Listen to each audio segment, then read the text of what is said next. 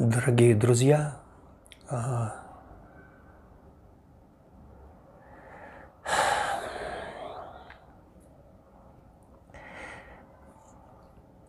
сегодня э, мы проходим с вами через непростое время и, может быть, даже самое такое сложное время. Конечно, времена всегда были сложными. Я помню, бабушка моя говорила, которая прошла войну, что-то 40 лет прошло, войны нет, быть такого не может. Как будто всегда ждали какой-то войны, и не было такого поколения, которое бы не проходило войну. И я вот рад, что мне 53 года, а я не видел войны. Конечно, нас отправляли в Афганистан, но когда я а, по глупости, по молодости, да, тоже хотел поехать в Афганистан – как раз войска начали выводить из Афганистана. Ну и, и тогда много молодых э, ребят погибало. И в моем маленьком городе постоянно были гробы, которые привозили в цинки солдат из Афганистана. И война – это худшее, что может случиться. И вы знаете, у меня был хороший приятель. В нашей стране постоянно какие-то кризисы. Ну, они не только в нашей стране, кризисы везде. Наверное, в мире, во всем мире какой-то огромный глобальный кризис с незначительными перерывами и облегчениями, как какое-то глобальное э, замораживание, знаете, с небольшими периодами потепления. И я как-то не замечал этих кризисов. В одном кризисе у меня, когда бензин подорожал, у меня просто не было машины, чтобы беспокоиться о бензине. В другой кризис я не знал, что такое банковские карточки. Я не замечал этих кризисов, я служил Богу, и мне даже кажется, что когда были кризисы, я только лучше жил, как будто сам Бог, Он заботился обо мне. Ну, не как будто, а заботился о нас. И я помню, мы с другом, с моим видели вот эти все кризисы, и, и он мне всегда говорил, Сергей, а любой кризис, э, любая, говорит, экономический кризис, любой, это все ерунда. Говорит, ну просто некоторые с, Мерседеса в Опель пересели, вот их кризис. Они не голодали, они не страдали по сути. Может, деньги какие-то большие потеряли, но это ерунда по сравнению с войной. И он всегда говорил, главное, чтобы не было войны. И я думаю, надо же, он такой классный боевой парень, такой смелый, ничего не боится. Но война, говорит, это самое страшное, что может случиться. Те боевые действия, которые сейчас идут на Украине, это, конечно же, катастрофа и война. И это самое плохое, э, что могло случиться.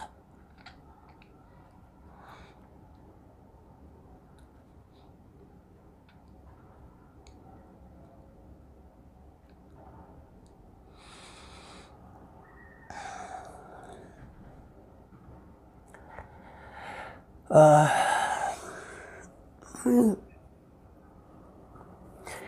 знаете, я всегда буду проповедовать радостное Евангелие. И мое такое маленькое, ну, как бы обращение, а, я не уверен, что оно всем понравится. И у меня нет цели сейчас а, а, понравиться кому-то или чего-то благорасположения добиться. Мне иногда пишут с Украины, потому что мои проповеди слушают на Украине и в России. Люди любят, некоторые мои, мое служение любят. Вот, и они пишут, пастор Сергей, чего вы молчите, идите на митинги, протестуйте. Я не пойду на митинги. Меня Бог не призывал на митинги. Это раз. Я очень люблю и украинцев, и русских. И я знаю, что сейчас многие говорят, что мы совершенно разный народ. Ну да, мы немножко отличаемся, но у нас у всех по две руки, по 10 пальцев на этих руках. Одна голова, не две. почти один и тот же язык. И даже если это чисто украинский, мы немножко его все равно понимаем. И почти одна и та же душа с небольшими изменениями. Это как кленовые листья на одном дереве. Разные, но кленовые.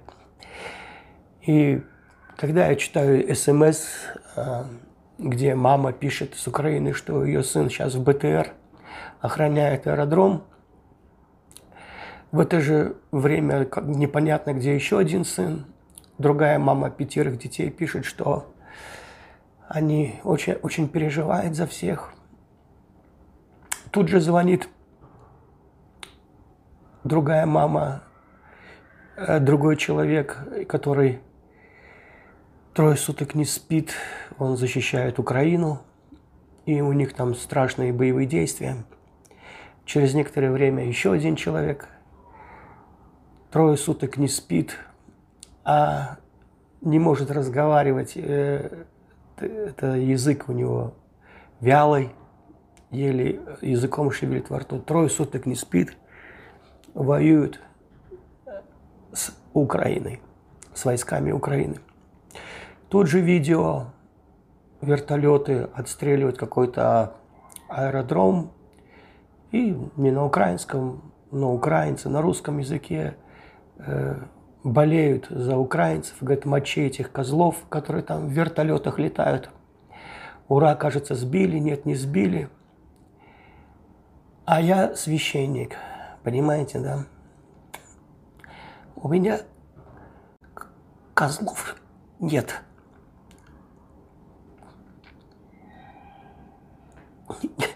ни в вертолетах, ни в БТРах. И поэтому я хочу поделиться с вами а, одним местом Писания. Я верю, что, а, я верю, что Дух Святой дал мне этот псалом для этого времени. Это псалом Давида, 26. Господь свет мой – и спасение мое. Кого мне бояться? Господь, крепость жизни моей. Кого мне страшиться? Если будут наступать на меня злодеи, противники, враги мои, чтобы пожрать плоть мою, то они приткнутся сами и падут. Если ополчится против меня полк, не убоится сердце мое. Если восстанет на меня война, и тогда буду надеяться. Я прочитаю сейчас дальше, но я хочу сказать вам, чем я буду заниматься сейчас. Я не пойду на митинги, я не политик, и Иисус Христос не политик, и Он мой старший брат, и я подражаю Ему. И царь Давид, который пережил множество войн и написал этот псалом Святым Духом, который ненавидит войны. Если вы знаете Святого Духа, если вы лично его знаете, о, он ненавидит войны. Но здесь царь Давид, который сам пережил множество войн и знает, что нет ничего страшнее войны, и он говорит, даже если будет война, и дальше он говорит, чем я займусь? я займусь великим делом. И пусть это не покажется вам, знаете ли, не оригинальным. Или покажется это вам, может быть, ну, как это сказать, неважным таким уж делом. Но царь Давид говорит, вот чем я займусь, если восстанет на меня война. Я займусь самым великим делом. Я буду надеяться. Кто-то скажет, ну, пастор Сергей, это такая глупость надеяться. Нет, этот псалом дан Духом Святым. И я хочу сказать, что в надежде есть огромная радость. Даже посреди войны в надежде есть огромная радость. Надежда – это пророческий дух будущности. Потому что здесь псалом не заканчивается просто «я буду надеюсь, я буду надеяться, я буду надеяться». Нет – Послушайте, что еще собирается делать Давид. «Одного просил его Господа, только того ищу, чтобы пребывать мне в доме Господнем во все дни жизни моей созерцать красоту Господню и посещать святый храм Его. И Он укрыл бы меня в скинье своей в день бедствия, скрыл бы меня в потаенном месте селения своего и вознес бы меня на скалу. Тогда вознеслась бы глава моя над врагами, окружающими меня, и я принес бы в его скиньи жертвы славословия, стал бы петь и воспевать пред Господом. Услышь, Господи, голос мой, которым я взываю, помилуй меня и внемли мне. Сердце мое говорит от Тебя, ищите лица моего, и я буду искать лица Твоего, Господи. Знаете, чем я займусь сейчас, когда идет война? Я буду искать лица Господа. И не подумайте, что это глупое дело – Сердце мое говорит, ищите лица Господа. Не скрой от меня лица Твоего, не отринь во гневе раба Твоего.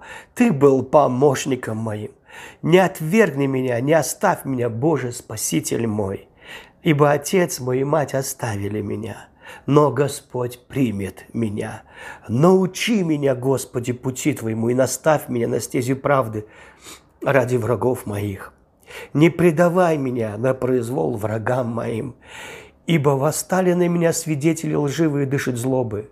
Но я уверен, я верую, я убежден, я уверен, что увижу благость Господа на земле живых.